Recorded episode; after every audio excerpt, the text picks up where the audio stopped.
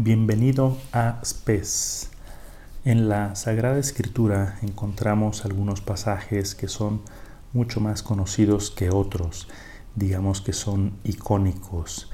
Y hoy la primera lectura de la misa nos presenta uno de esos pasajes que está tomado del libro de la profecía de Daniel. Es el relato de los tres jóvenes en el horno ardiente.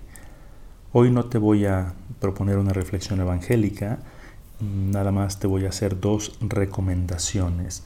La primera es que en algún rato de calma te sientes, tomes tu Biblia, ojalá en físico, siempre es mejor, pero si no también tu Biblia digital y lee los capítulos 1 y 3 del libro de la profecía de Daniel la primera lectura de la misa nos presenta fragmentos, selección de versículos, pero eh, para entenderlo mejor te recomiendo leer todo el capítulo 1 y todo el capítulo 3 de la profecía de Daniel.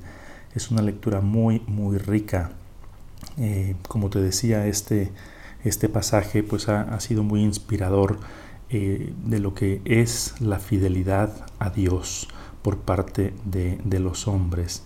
De hecho, se encuentra en las catacumbas de Priscila, en Roma, uno de los frescos más antiguos del cristianismo, que representa justamente a los tres jóvenes en, el horno. Esa es la primera recomendación. Para entenderlo hay que recordar el contexto que em, Israel tuvo dos periodos fuertes en, su vida de, particular sufrimiento. Uno de ellos fue el, destierro en Egipto, la esclavitud en Egipto, y el otro fue eh, pues un segundo destierro en Babilonia, así llamado la cautividad en Babilonia.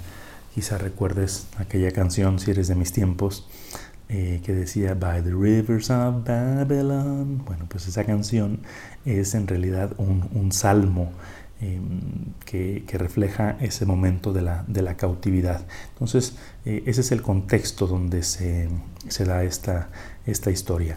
Y la segunda recomendación es que leas un comentario que, que, anexo en las notas. Está tomado de la página web de los claretianos, los misioneros claretianos, que se llama Ciudad Redonda. Es un comentario muy, muy rico a las dos lecturas, tanto a la primera lectura como al, Evangelio del día de hoy. Ahí incluyo también la fuente, la liga. Esa liga se actualiza cada día. Si la ves mañana, pues ya será un comentario de las lecturas de mañana.